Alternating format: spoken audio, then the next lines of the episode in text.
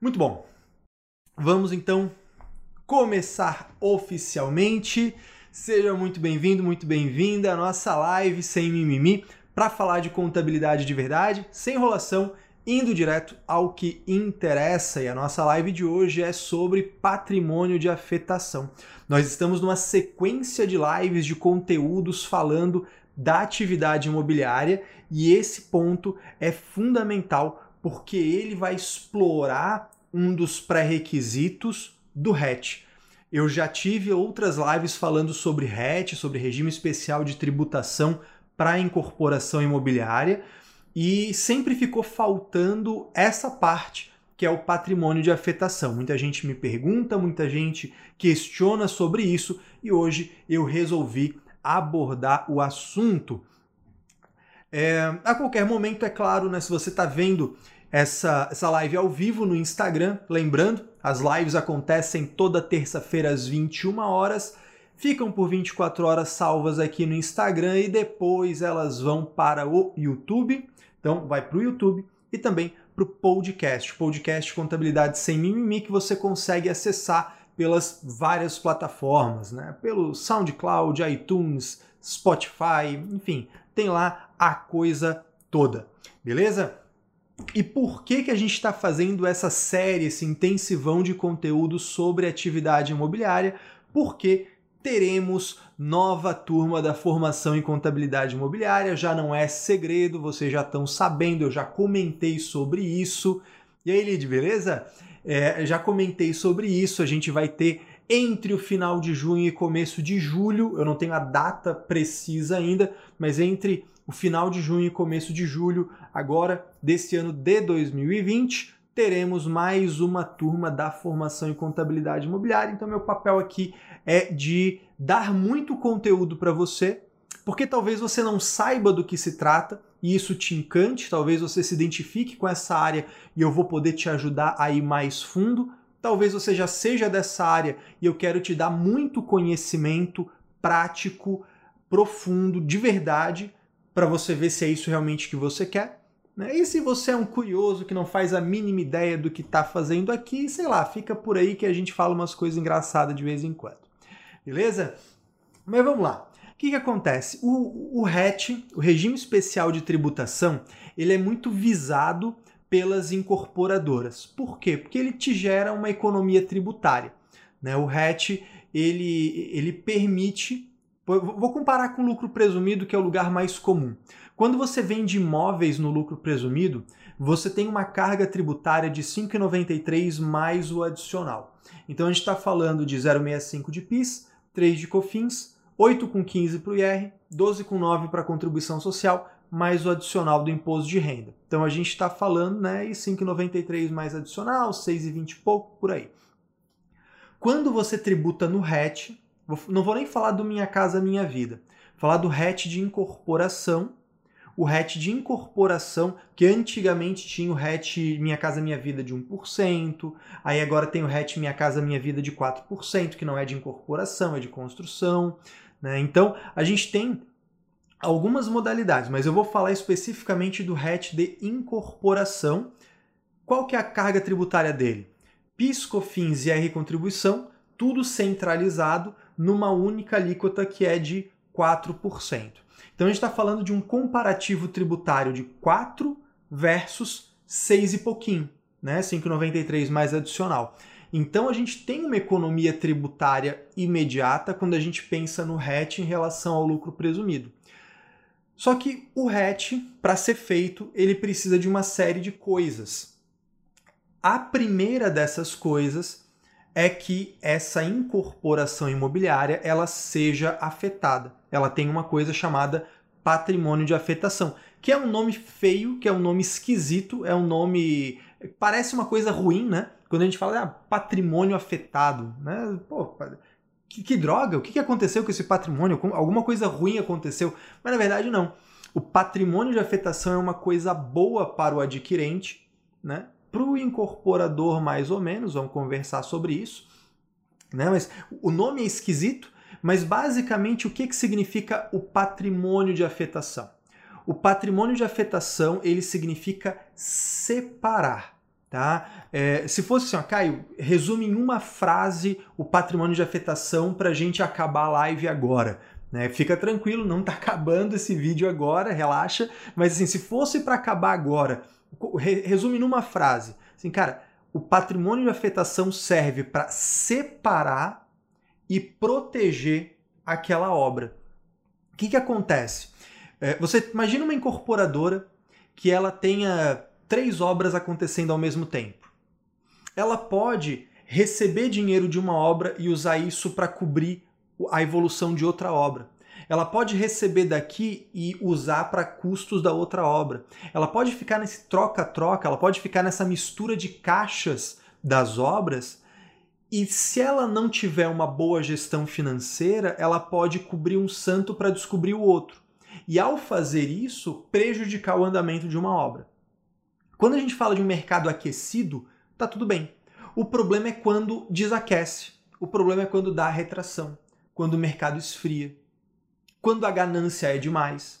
Né? O patrimônio de afetação ele surgiu como uma resposta de uma das grandes quebradeiras que a gente teve na área imobiliária. Quem é um pouco mais é, experiente, não vou dizer mais velho, para quem é mais experiente, vai lembrar do final dos anos 80, início dos anos 90, a Incol. Né? A Incol, construtora incorporadora, foi um grande clássico, é talvez aí o exemplo mais comum da, dos livros de atividade imobiliária quando se fala de patrimônio de afetação.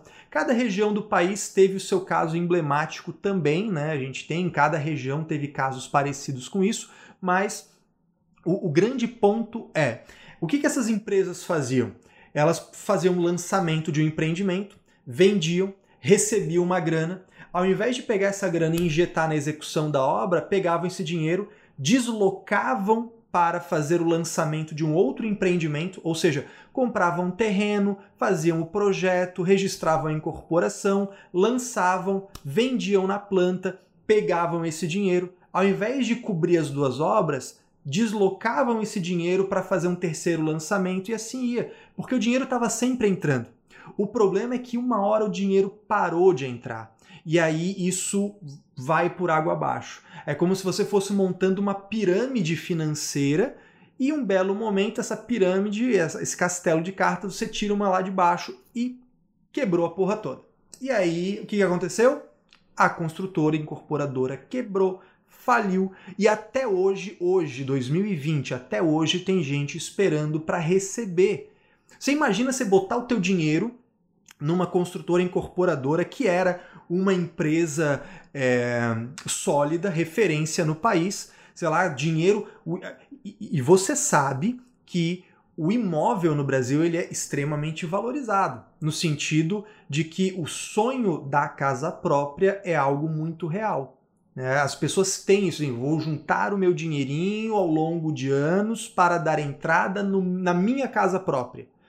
E essas pessoas, décadas se passando e não receberam de volta, não receberam nem o imóvel e nem o dinheiro. Ganharam a ação, mas não receberam dinheiro. Então o mercado desaqueceu, o mercado esfriou, né? A gente passou a ter muita gente ressabiada com essa história de comprar na planta. Então o governo reagiu com o patrimônio de afetação.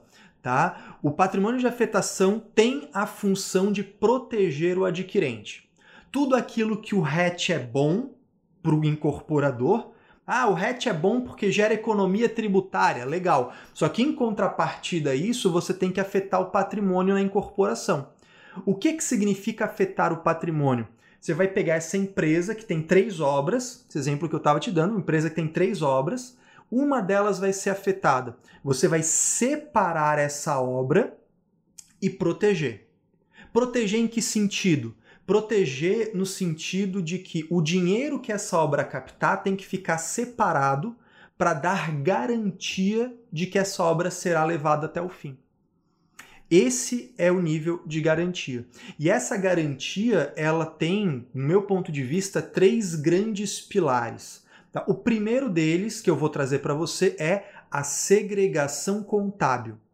Quando uma incorporadora faz o patrimônio de afetação de uma das suas incorporações, essa obra precisa ter a sua contabilidade segregada. Então você faz um movimento de segregar essa contabilidade, que normalmente é feito por centro de custo, normalmente é feito por centro de custo. É a melhor forma na ECD de separar. Na ECD você pode separar por cento de custo ou como livro auxiliar, mas fazer por livro auxiliar é um inferno, então eu não vou nem falar disso para você, tá? Eu te sugiro que se faça por cento de custo. Você pode contabilizar direto no centro de custo ou no teu software contábil separar como se fosse empresa 1, empresa 2 com uma contabilidade centralizada para o, o teu software converter isso em centro de custo. Aí depende do, do software que você usa, se ele é mais ou menos competente em fazer contabilidade. Essa é a primeira segregação. Então, pô, RET é muito legal, RET paga menos imposto, porém eu tenho que segregar a contabilidade. Pensa você empresário contábil, você contador. Você agora tem uma empresa que te demanda apresentar relatórios separados. Até porque aí entra uma outra questão. Você precisa de uma segregação patrimonial. Né? A, a segregação patrimonial ela é tão forte. Olha só que interessante. Se a incorporadora for à falência, o dinheiro que está separado dessa obra afetada, ele fica separado. Esse dinheiro ele não vai para a massa falida. Esse dinheiro ele fica separado, tá? ele fica separado. E aí, se a empresa foi à falência, esse dinheiro está ali porque os adquirentes podem constituir uma associação, podem contratar uma construtora para concluir, podem usar esse dinheiro para concluir o prédio e aí se sobrou dinheiro devolve para a massa falida. Se faltou dinheiro, os adquirentes botam a grana e depois podem cobrar da massa falida. Então perceba que a gente tem uma separação aqui. Então, se uma incorporação tem o patrimônio afetado, você tem uma separação contábil que te ajuda na prestação de contas para verificar essa segregação patrimonial, que é a segunda segregação, e que está relacionada com uma terceira segregação, que é a financeira você, num patrimônio de afetação, precisa ter uma conta de depósito, uma conta bancária separada para manter os recursos captados por essa obra. Então, quando você tem uma incorporação imobiliária com patrimônio de afetação, você vai segregar a contabilidade, você vai ter uma conta bancária para receber o dinheiro dessa obra separado, e isso vai ser contabilizado separado e prestado contas.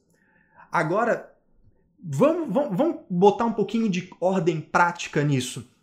Pensa comigo o seguinte: o teu cliente tá doido para fazer o hatch. O teu cliente está doido para fazer o hatch. Ah, porque ele quer pagar menos imposto. Sim, minha amiga, é o seguinte. Só que você tem que separar a tua contabilidade. E além disso, você tem que separar esse dinheiro.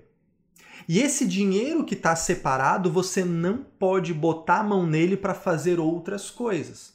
Você não pode pegar esse dinheiro para fazer empréstimo, você não pode pegar esse dinheiro para distribuir lucro, você não pode pegar esse dinheiro para pagar a tua despesa pessoal, tu não pode pegar esse dinheiro para fazer festinha.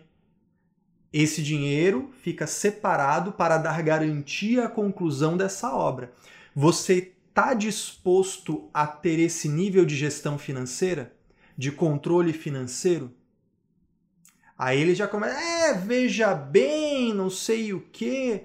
E outra coisa, os adquirentes têm o direito de constituir uma comissão que, representam os adquire... que representa os adquirentes, e essa comissão tem o direito de um, instituir uma pessoa para fiscalizar a obra, não pode prejudicar que essa pessoa acesse o canteiro de obras, tem acesso aos, aos relatórios.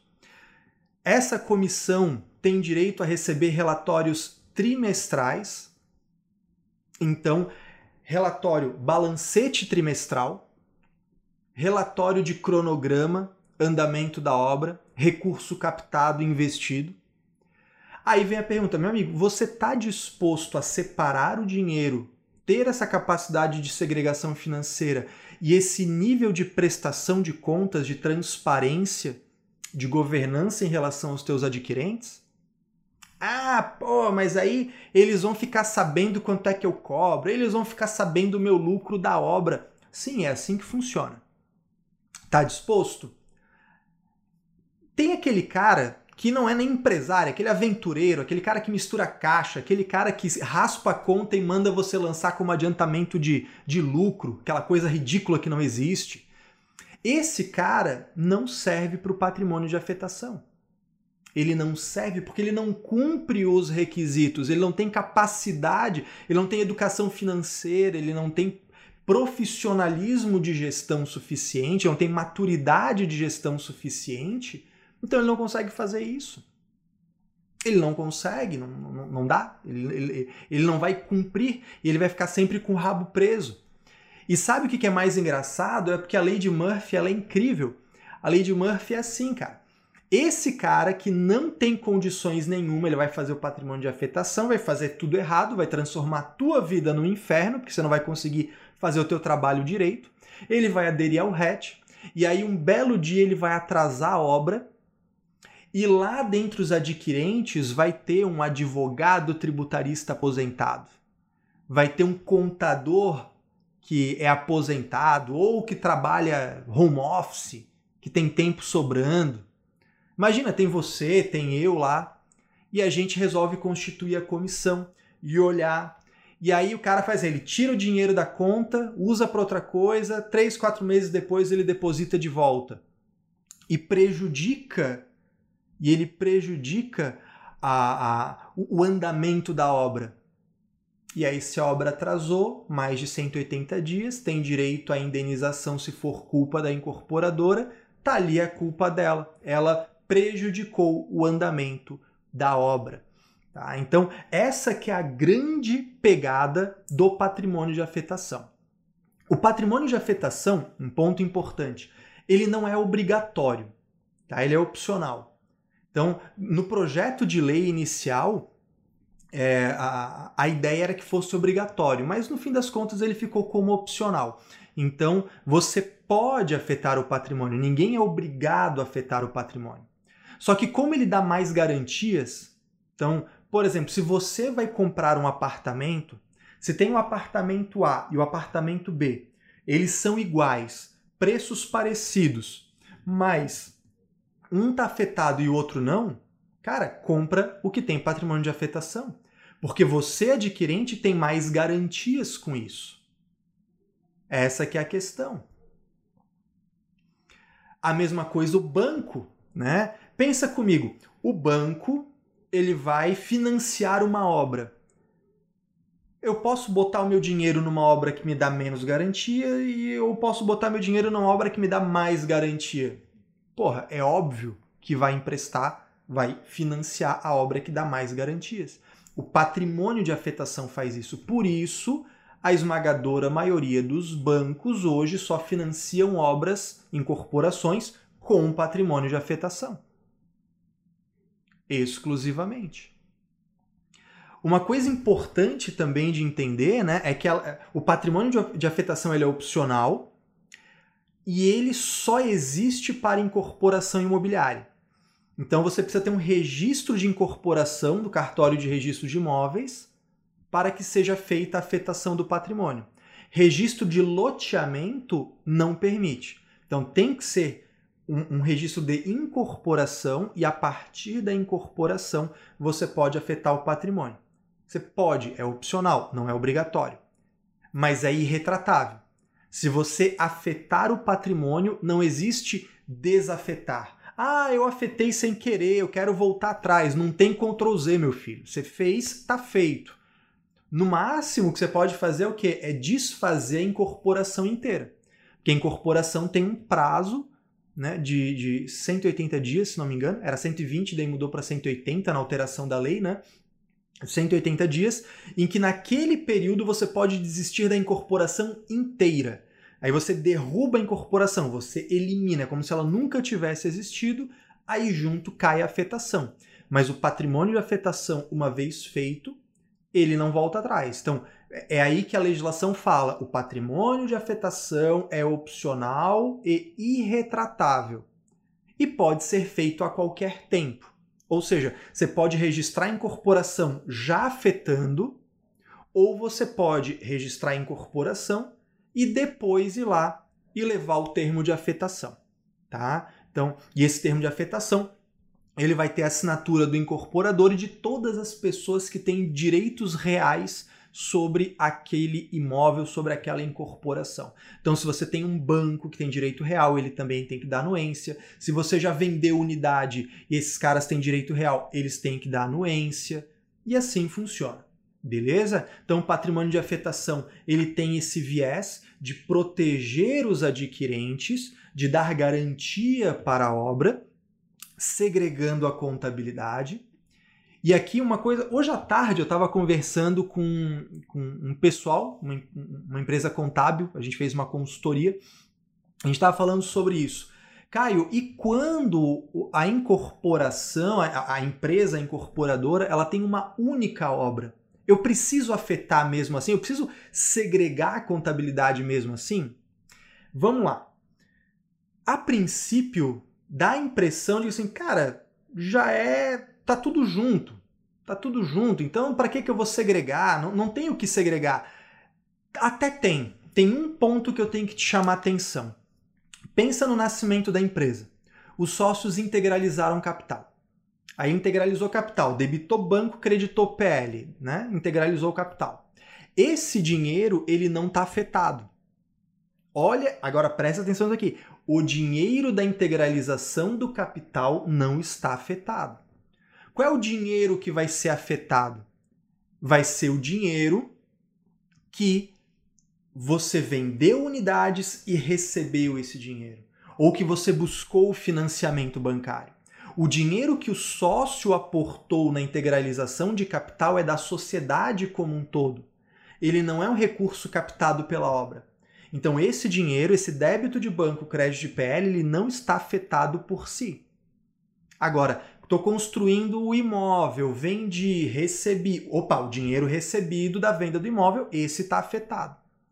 Então, teoricamente, o dinheiro que o sócio integralizou quer usar isso para fazer empréstimo, para comprar outro negócio, para comprar lanche. É, é o dinheiro da empresa. Aí é questão da entidade. Agora, o dinheiro captado pela obra está afetado. Então, eu pessoalmente gosto muito da ideia de que sim, mesmo com uma única obra, você faça essa segregação. Porque você não sabe no futuro o que, que você vai querer fazer com esse dinheiro. E outra coisa, imagina que você pega a contabilidade inteira, inclusive esse dinheiro que foi aporte do sócio, e apresenta para a comissão dos representantes, apresenta para o banco como balancete trimestral da obra inteira, da, do patrimônio de afetação. Eles vão entender que aquele dinheiro está afetado. Aí daqui a pouco ele te vê, num próximo balancete, ele te vê botando a mão e tirando esse dinheiro. Eu sei, porra, como assim? Tu tá mexendo no dinheiro que tu não pode. Aí até você conseguir explicar que Jesus não é genésio, até explicar que focinho de porco não é tomada, vai dar um trabalho do caramba, tá? Então, eu, eu prefiro fazer separado. Eu prefiro, mesmo com uma única obra, porque eu não sei o que vem no futuro. O que você pode fazer, ah não, pô, cara, mas vai me dar trabalho pra caramba, que bom que você tá cobrando bastante por isso, né? Mas Cara, não quer segregar? Então você orienta o cliente. Fala, ó, meu amigo, é o seguinte. Se ficar uma contabilidade só, a gente vai supor que esse dinheiro está travado também. E isso, inclusive, é importante você colocar na ponta do lápis. Galera do financeiro aí, ó. Saca só. Se eu não tenho hatch, eu tributo no lucro presumido. Mas eu posso fazer o que eu quiser com esse dinheiro. Se eu tenho o RET, o patrimônio de afetação, eu tributo 4%, mas esse dinheiro fica travado até que eu garanta a conclusão da obra. Financeiramente compensa esse dinheiro, entre aspas, congelado até a conclusão da obra? Talvez sim, talvez não. Depende.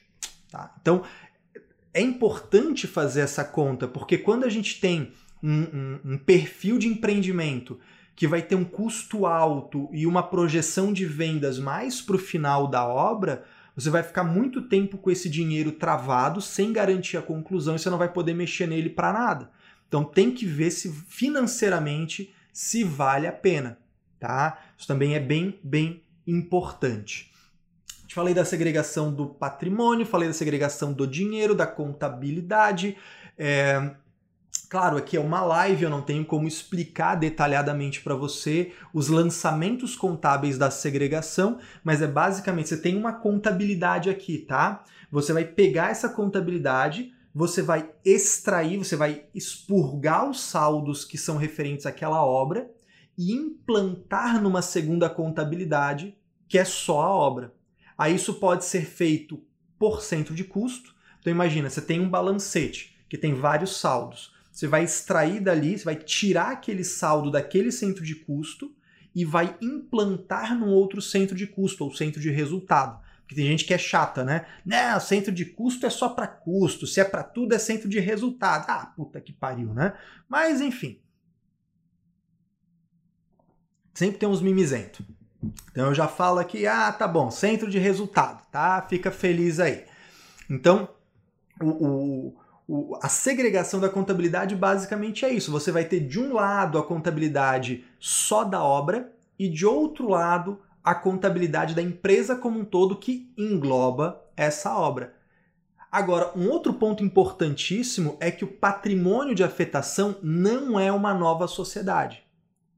Inclusive, lá na formação em contabilidade imobiliária, a gente estuda o patrimônio de afetação dentro do módulo de estruturação de negócios imobiliários, e um dos pontos que eu bato muito na tecla, até se tiver gente da formação, coloca aqui para mim nos comentários, tá? É, se eu estiver falando alguma mentira, ah, não, isso não tem na formação, você me desmente aí nos comentários.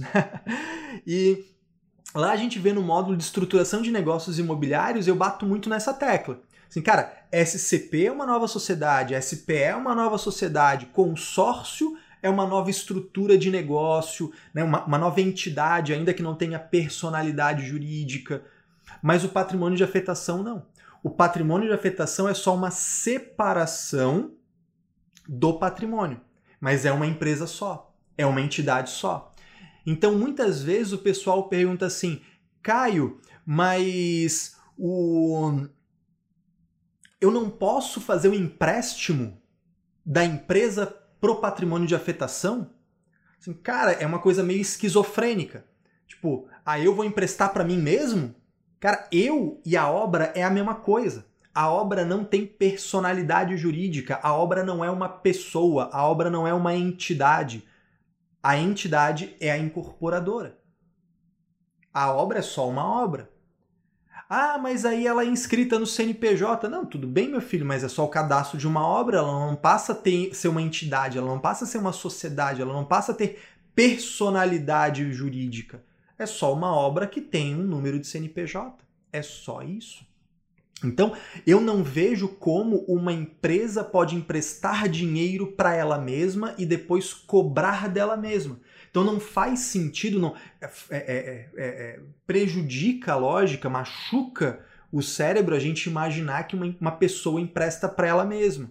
Tá? Então lembre-se disso. Você, entidade, tem uma obra e você é responsável. E aqui uma coisa que para mim é, é, o grande ponto. Isso aqui tem que ficar muito claro para você. Se isso ficar claro, eu vou ficar feliz nessa live, nesse vídeo. Que é o quê? Você precisa entender que existe uma via de mão única, tá? Existe uma via de mão única. A incorporadora se obriga com a obra, mas a obra não se obriga com a incorporadora. A incorporadora se obriga com a obra. Se a, ah, mas eu fiz a obra, o patrimônio de afetação e não vendi nada. Posso atrasar o andamento da obra? Não porque é obrigação do incorporador injetar o dinheiro, captar recurso, diligenciar isso para garantir que a obra aconteça naquela ordem, naquele cronograma. É obrigação do incorporador. Se assim necessário, o incorporador tira dinheiro do bolso para fazer a obra funcionar. Caio, a obra tem muito dinheiro e o incorporador precisa desse dinheiro para cobrir gasto de outra obra, ele não pode botar a mão. O dinheiro que está afetado tem que ficar lá para garantir aquela obra. Qual é a exceção? Você pode fazer um rateio de custos e despesas indiretos. Então, você tem três obras, você vai ratear as despesas da empresa como um todo, você vai ratear considerando essas três obras, e esse pedaço você pode trazer para cobrir, para custear as despesas da empresa. Agora, pegar dinheiro da obra afetada para cobrir buraco de caixa de outra obra, você não pode fazer isso, sob o risco dos adquirentes poderem te denunciar para o Ministério Público e, na pior das hipóteses, sendo bem extremo, é raro que isso aconteça, mas sendo bem extremo, podendo inclusive, com denúncia ao Ministério Público, você ser destituído da sua incorporação. Tá? Então, existe aí um, um, um, uma, um, abismo entre o, o, mundo maravilhoso de ah, tributar 4%, ah, economia tributária, todo mundo quer o RET e efetivamente você cumprir o patrimônio de afetação, que é um dos pré-requisitos do RET de incorporação. Beleza? Fiz aqui um apanhado geral. É, antes de começar a olhar as dúvidas de vocês aqui nos comentários, eu vou fazer uma última observação que é bem importante, que é um, que é um ponto polêmico, tá? É... Aliás, duas observações. Primeira, tem muita gente que fala assim: quem tem patrimônio de afetação não pode distribuir lucro. Isso é mentira. Não existe lugar nenhum que proíba distribuir lucro. A empresa, ela tem lucro. Não é, não é só obra, não, a empresa. A empresa tem lucro. Ela pode ter várias obras, ela pode ter aluguel, ela pode ter aplicação financeira, ela pode ter um monte de coisa. A empresa tem lucro. O que, que é proibido? é proibido usar o dinheiro afetado para distribuir lucro. Então, se a empresa tem lucro e ela tem dinheiro que não está afetado, ela pode distribuir o lucro. Agora, se o único dinheiro disponível é o dinheiro afetado, mesmo tendo lucro contábil, ela fica impedida de distribuir. Não porque o patrimônio de afetação proíba, mas porque na prática ela não tem dinheiro disponível para isso, tá? É, eu vi que algumas pessoas estão perguntando sobre o hatch.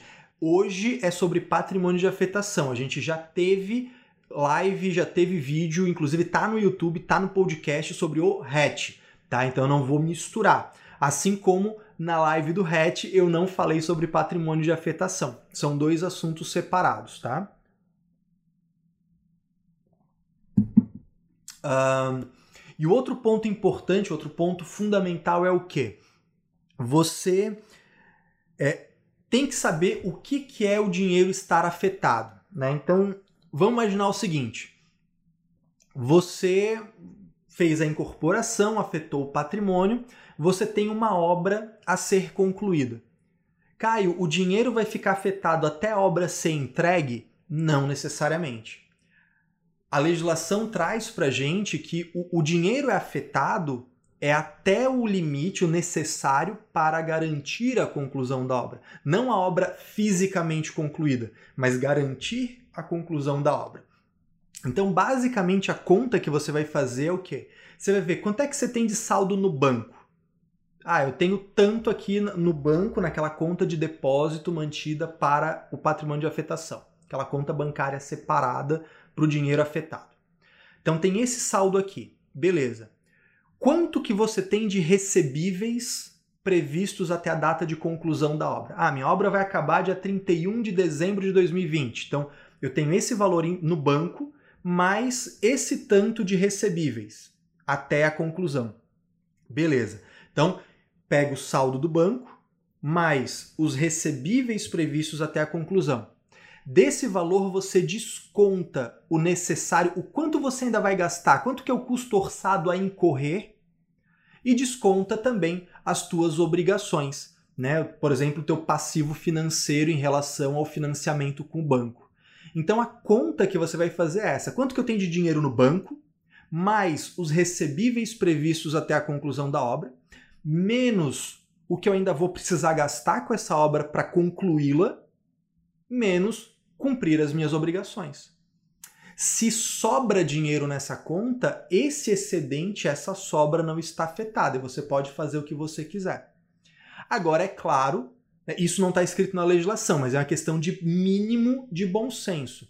Quando você vai considerar os teus recebíveis, você vai considerar o prazo de obra real, você vai considerar o teu grau de adimplência ou inadimplência real, que não adianta você tapar o sol com a peneira e depois ficar devendo para a obra e ter que botar dinheiro. Porque se o cara tirar dinheiro demais, ele depois vai precisar botar dinheiro, vai pagar juro para banco, porque ele não vai ter esse dinheiro, porque ele é um desorganizado.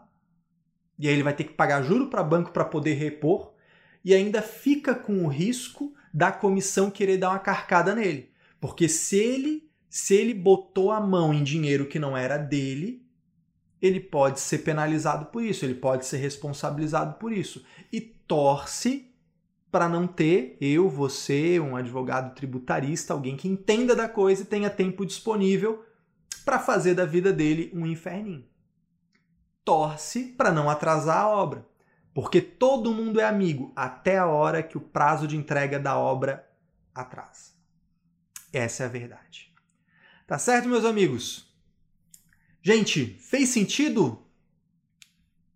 Ficaram dúvidas? Eu, eu vi que vieram várias dúvidas aqui, só que o Instagram é horrível com perguntas, né? É péssimo.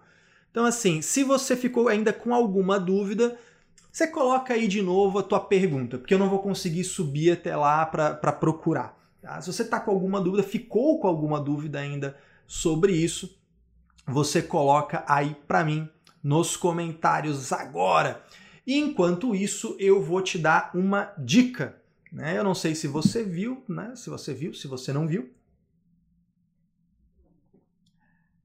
Finalmente, finalmente agora é oficial. O Pensar Contabilidade foi anunciado ao mundo é, então, lá no arroba pensar underline contabilidade, vai ser um congresso maravilhoso com 18 trilhas, com já, nós já temos mais de 100 palestrantes, mais de 100 palestras confirmadas, isso vai crescer ainda mais.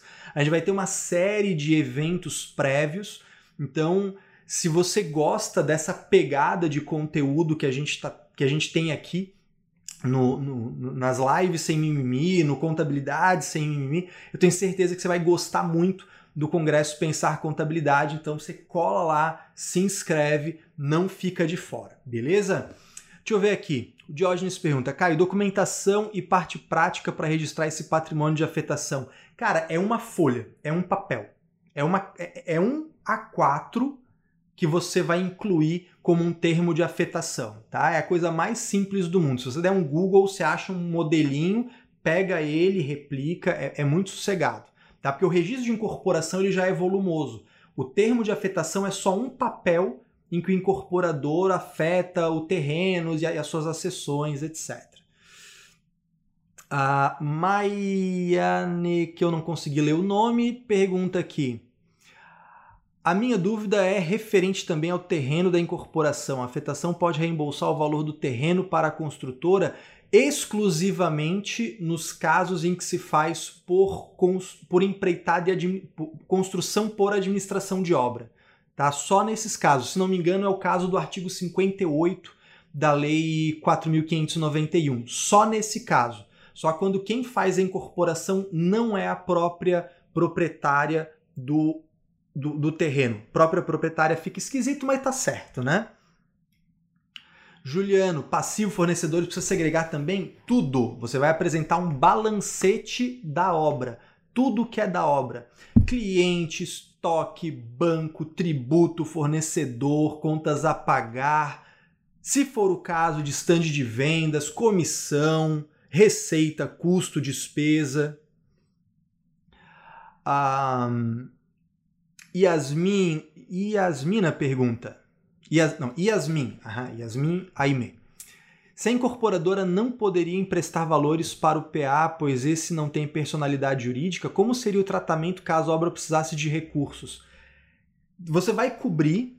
Cara, lá na, na formação em contabilidade imobiliária eu desenho esses lançamentos. Vou tentar explicar aqui sem escrever, o que para mim é sempre esquisito. É, você pode usar, eu gosto de usar aquela famosa conta corrente, tá? Então, por exemplo, a, a, obra afetada ela teve um custo incorrido, debitou estoque creditou fornecedores. Esse fornecedor está em aberto. A empresa precisa bancar essa parada. Então, o que, que a gente pode fazer? Na obra afetada, você baixa esse fornecedor, debita fornecedor e credita uma conta corrente, tá? Lá no passivo não circulante, por exemplo. Na incorporadora, ela teve um desembolso financeiro. Então você credita o banco e debita essa conta corrente. Como isso vai ser consolidado, porque é uma empresa só, aquilo é tudo uma coisa só, uma coisa mata a outra. Mas não é efetivamente um empréstimo. Porque se é empréstimo, a gente está falando, ah, é empréstimo, é mútuo, tem IOF, tem juro, tem contrato, tem contraprestação. Aqui não. Aqui é você botar a, a sua responsabilidade em prática, tá bom? Renan pergunta aqui pra gente. Comissão é despesa de venda, lança na contabilidade do patrimônio de afetação ou na empresa em si? Se é da afetação, lança na afetação. Se é de uma outra obra que não é da afetação, lança na empresa.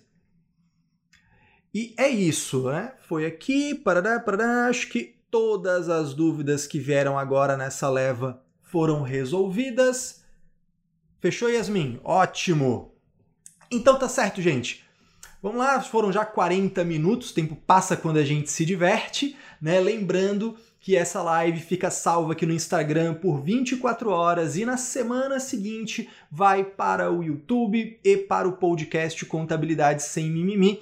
E eu vou te fazer aquele pedido clássico do final das nossas lives, né? aquele pedido clássico da nossa noite de terça-feira. Se você gostou desse conteúdo, se ele foi bom, se ele foi útil para você na sua carreira, me ajuda a alcançar mais pessoas. A gente precisa fazer a contabilidade subir de nível de verdade e eu posso fazer isso se você me ajudar a alcançar mais gente. Então, se você gostou, tira um print dessa tela, compartilha nos teus stories, me marca, arroba Caio Pemelo para eu saber. Deixa lá sua mensagem para a galera, incentivando para a gente falar mais de contabilidade, mais de tributação, para a gente de verdade subir de nível. Beleza? Bora crescer junto!